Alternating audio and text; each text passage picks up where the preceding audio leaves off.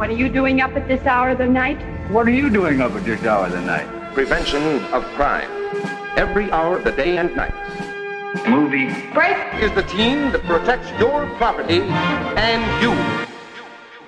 Hey folks, there we are with another movie break interview, and I'm here with Sophia Wilde and Sandra Jensen, the two main actors of the new horror movie Talk to Me, which is running at Berlinale where we are right now. Hi, Sophia and Sandra. Hi. So, um, let me know, how has it been for you to show this movie at Berlinale so far? I mean, so exciting. Like, Oh, amazing. kind of like a bit of a dream come true, I think, for all of us, really. and a whirlwind. Like, Yeah. it's been such a journey, and it's so nice to be here in Berlin and be together. It's great. Because um, if you heard about Talk to Me, it had a great run at Sundance, and now it's kind of a little secret sensation um, among moviegoers who like horror movies. Horror movies very rarely show at A-list film festivals. Mm. Do you have any idea why that is, or why people think that horror is kind of a lesser genre? Yeah, it's interesting. Like, I don't, I don't really know what that's about. And it's crazy because I feel like in horror films, you get some of the craziest, most wide-ranged Performance performances. is so true. So, I don't know. But in the past few years, some of my favorite films have been like Hereditary and mm. Midsommar, and I classify them with horroristic elements. And Yeah. so I'm, I'm not sure why. I totally agree with you. Like, if you think about like Get Out or Under the Shadow, which was a great Iranian horror movie, there's so many great movies which qualify as horror. And yours is about um, a kind of a particular vein of horror movies, like an occult thriller. Would you like to tell a little bit about the whole idea and what you think is at the heart of this story? I mean, I think, you know, like it's thematically, like, I think connection is such a big part of it. And, you know, it's definitely an exploration of kind of mental health and grief and Addiction. Addiction. Like, it deals with like a lot of themes. Um, Yeah, which is amazing, and to have it in a film, and it's kind of a tight knit, smallish cast with really unique characters that represent each of those wants and needs, and yeah, Sophia, you play the main character who hopes to come into connection with her late mother via some magic tool which allows her to kind of summon the dead, even if it's only for a short period of time. So, which is kind of a potent metaphor for how we struggle to let go Yeah. of people which are not there anymore.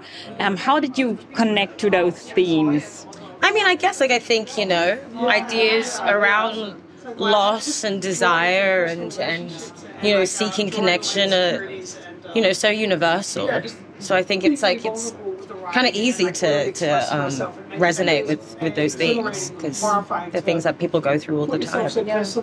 And Sandra, you play her best friend. Are you two also friends in real life? or- no, actually, like what's so nice about filming was Soph and I, I genuinely Yeah. liked each other, Yeah. became best friends, and which made it so much nicer on Easier, set because it felt like we kind of had we could do the scary scenes and go mm. emotionally the distance and have someone there to pull us back and joke mm. around and sort of check in. So, which was so nice to have. Yeah, the joking feels very genuine, you know. It's like Yeah. not awkward, but this kind of special chemistry which is there among people who really like and know each mm. other. So, and how was working with the directors? They're kind of like up and coming stars, and most people who know them or knew them before, like at least in Europe, I would say, um, is via their YouTube work. So, which is kind of more like offbeat banter and a lot of dark humor. So, I was kind of surprised how straight this movie works because it's kind of like a, a you know, quality production. It's not like one of those more trashy, weird movies which I would have expected from their YouTube work. So, did you know what you were into when you signed up for them?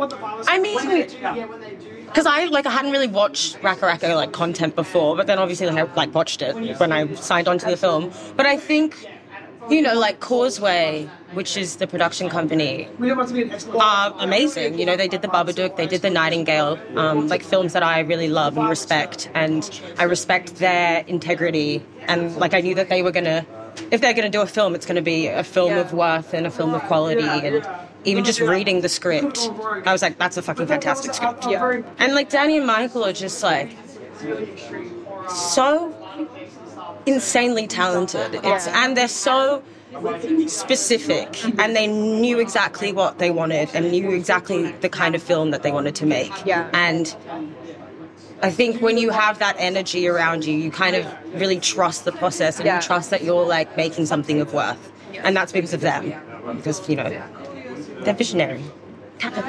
So are they like how are they as directors? Are they more like straight and like slipping to this uh, strict persona? Okay, now you do this.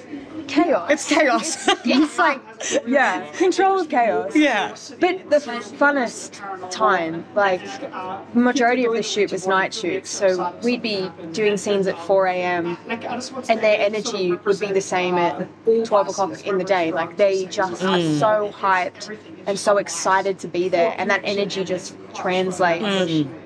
Into the cast and runs through the crew, so everyone was just pumped.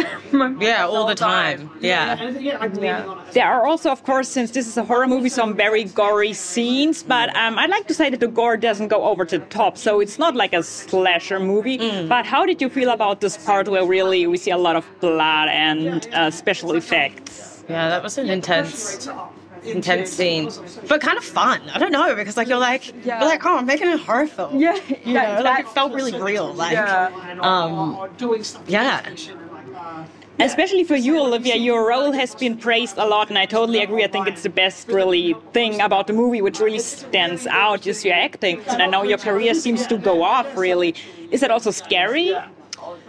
I mean, I just think the whole thing has been so surreal that I haven't actually processed it. Like, I think, I don't know, you know, you, you obviously you hope that your film's going to be successful, but you know, like, it's like we made like an indie film in Adelaide, in, in Australia, in COVID. Um, and I guess you don't really expect that it's going to have this kind of a response to it. So I feel like I haven't really processed anything yet. It feels like, yeah, super surreal. It's also this kind of like um, teenage horror movie. You know, you have this group of teens, then something scary happens, and they have to see how do we get out of that um, situation without being killed. And were there movies you drew upon, like we all know movies like It Follows or Ouija, um, which were an inspiration for you, or was there also maybe something which you would avoid, where you said, I don't want it to go into that vein? I think. It was interesting in like uh, pre-production, like Danny and Michael would like show me a lot of clips as like references and be like, I want you to watch this and like this is kind of the idea for what we're trying to do in this moment. Um, but I don't know if I like necessarily like watched anything to get into it. Like we watched a couple of things. We watched Midsommar together. And, um, let the right one in. Yeah. Yeah, more more to get into the essence and vibe of Yeah. what we're creating, the suspense and hmm. building tension, more so like that. So, are you also maybe a bit worried about being typecast in horror thriller roles? No. I think it'd be fun to do another horror. I'd love to do another horror. Yeah, yeah, sure. It- it- It's great to do horror. It's my Yeah. favorite genre. So, do let's do more of I mean, like, I mean, like, you know, you don't. I don't want to be like scream queen. Yeah. But you know, I'm also down with doing more horror. I think horror is such a great genre. It's a lot of fun. And what would you say like was kind of the craziest thing that happened on set? Because with somebody, with the guys who made RackaRacka, I think most people want to know what was like the craziest. There are a few. What's the craziest thing? Or one crazy. It doesn't have to be like. Yeah. Can I also be the second craziest. I think just like possession scenes would be. Yeah, like in terms of like, like the like sh- like what we shot. Or like a crazy moment. Yeah. Oh, either. What do you think is worth like? What should the listeners like hear about? Like also a fun story or something like that. Oh yeah. The boys, the boys wanted to take us to um, a place called Tatum Town, which is meant to be the most haunted town in Australia. And they wanted us to go to the town and And sleep in the church. In the church. Where there was like there's like like 26 people buried under that church. It's like meant to be so haunted. And they were like, it's a bonding experience. I was like, what do you mean it's a bonding experience? Bonding with the dead, like you wouldn't catch me dead. And they were like, we're going to bring the most haunted doll in oh Australia my with us to the haunted town. And we were like, this was like the first day we met them as well. They're like, this is what we're gonna do. And we were like, I was like, "Mm, I will see you guys after that trip. that's probably one of the craziest things. Where... Yeah. so you met the Australian Annabelle doll. no, because I was like, Oh absolutely no, not. I we, was like, no, doll wasn't coming near us. I'm traumatized enough every day at work. Would you say that um, this movie has something that's kind of um, apart, of course, from the fact that it's it's placed in Australia, it's the language and all that, but that's typically for Australian vibes. That kind of sets it apart from all those typically American, U.S. small town horror teen movies. yeah, I mean, I think it is very like quintessentially Australian. Yeah. Um, But also universal. Yeah. In its essence. Yeah. But I think that's what's so interesting about it. Like, you know, like it, I haven't seen an Australian film like this where it really does explore like youth culture, like Australian youth culture and like, and like the urban environment of Australia. Like, I feel like so much, so many Australian films are like really about like the outback or, you know, like being out in nature. And like, this is the first time that I've really seen something set in the city Yeah. And like people are on Snapchat and like the references are so like grounded in like Today. yeah today Yeah. There's also this kind of link between you just mentioned Snapchat and the modern social media culture like TikTok and all of that. And then we have this very um, ancient idea, which is like very medieval, also like connecting with the dead. We are uh, like this weird hand, which looks like a, a ceramic doll's hand. Um, how does it play together? Do you think like that? Um, we have this deep need, like um, when we are faced with death and disease, to connect to something very primal. Yeah. Yeah, I feel like as humans, we're fascinated as well with the unknown. Yeah. With, you know, it kills us to not know things and we want to, it like connect. And you say that. Yeah. Film is it's about connection yeah So this hand, it's like this cool tool which you have there. Right? Where did it come from? How did the boys come up with that? And what was it made of? Was that just like a last minute idea, or did they um, develop that? I think the hand was like well, at least when when I got the first draft, it was always it was there. always there. It was like always an essential part, I think, of, of the narrative. Um, but I don't actually know how they came up with it. I mean, it's a very visual mes- metaphor for holding on, Yeah. you know. So since you literally you take uh, the hand, which also looks like a hand, and then you are maybe able to see somebody who's um, dead. And um, how would you say? Um, did you? Come up with this whole um, atmosphere like was it easy to get into that scared mode when there are a lot of people around on set and it's basically all realistic Yeah. I mean, I guess yeah, like the fact that so much of it is like practical, like effects and and like you know, it's like prosthetic prosthetics. Like you are really immersed in the world. So I think it's kind of easy to to get into it and get into like the fear zone. And like they're like Danny Michael are so great at like hyping you up and like they'll take you aside and they'll really like be like, this is what we want, this is the scene, like and like kind of get you into it. So Um, would you two like each to um, tell the listeners how you met um, Danny and Michael and how you got the roles? Yeah. You go first. well, I auditioned for Hayley So did I. initially, and so did yeah, so did Alex. We had to. The first audition was the first possession, but from Hayley's point of view. So Oh my god, there was like 12 characters in this audition the scene. poor people who were reading with us to do the audition were just doing like 12 characters. Oh, it was so funny. I was like, why did you pick? Why did you pick? Why? So it started with that. yeah. And then And then like I didn't hear anything back for ages because um, COVID COVID. And then. And then they, they randomly like, came back and they were like, "Oh, would you like to audition for Mia?" yeah, And then I put down a self tape, and then that was that. yeah. Same. They asked me to do uh, put down a tape for Jade, and then we did yeah, chemistry reads, and then yeah. You just mentioned the COVID time that kind of got the whole thing delayed for like I think more, nearly two years, or at least one full year. Um, do you think it kind of changed the mood in the movie or the things that it's about? Because after so many people died, and you have a movie that is basically about connecting to the death, then there might be something in it. Mm.